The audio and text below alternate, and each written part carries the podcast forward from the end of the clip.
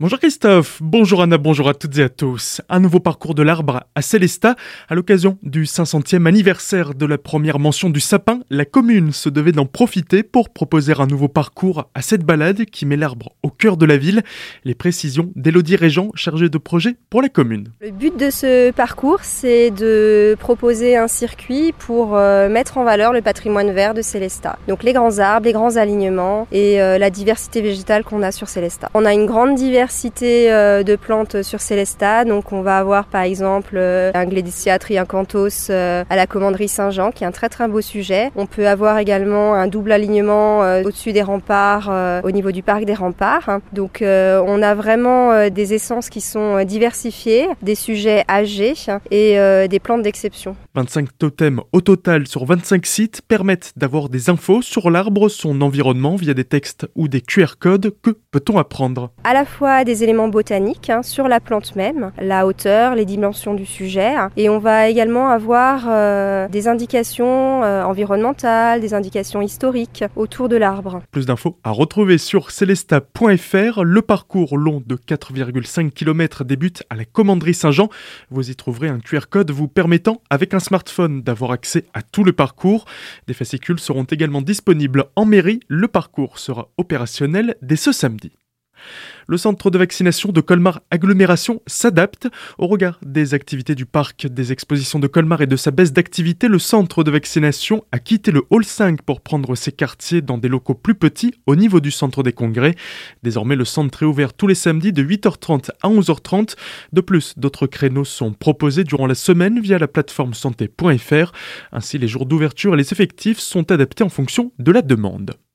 Une baisse d'activité s'expliquant par le fait que la grande majorité des Alsaciens ont déjà été vaccinés, mais également par une faible fréquentation du centre de vaccination par les plus jeunes. En effet, depuis le lancement de la campagne auprès des collégiens et lycéens sur leur temps scolaire, peu d'élèves en ont bénéficié.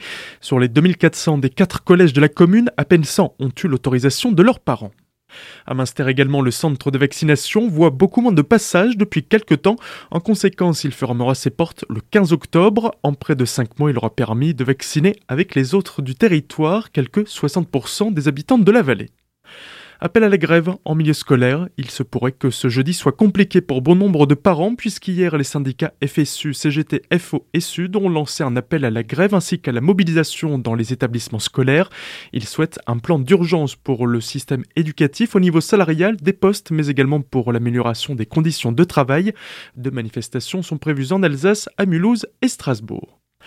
Enfin, Colmar, dès demain soir et durant tout le week-end, les journées de la choucroute font leur grand retour au parc des expositions. Robert, président des SRC Omnisport qui organise ces journées, nous présente cette manifestation. C'est une première édition pour nous, mais c'est la relance des journées de la choucroute à Colmar qui, dans le temps, avait lieu place rap sous une tente où on faisait un bœuf à la broche, etc. et qui était le rendez-vous d'automne des Colmariens. Donc aujourd'hui, on essaye de relancer cette euh, animation d'automne euh, avec la choucroute euh, sur Colmar et je pense que les Colmariens, les anciens, ont tous la nostalgie et ont envie de revoir ces journées de la choucroute. On démarre le vendredi soir avec l'animation de DJ Fabrizio et on aura, bon, bien sûr la choucroute, mais il y aura aussi euh, boucher à la reine. Pour les gens qui n'ont pas la choucroute, il y aura des knacks. On aura donc la bière de Colmar parce qu'on est local. L'entrée sera libre, mais les repas et boissons forcément seront payants. Les réservations se font par mail à réservation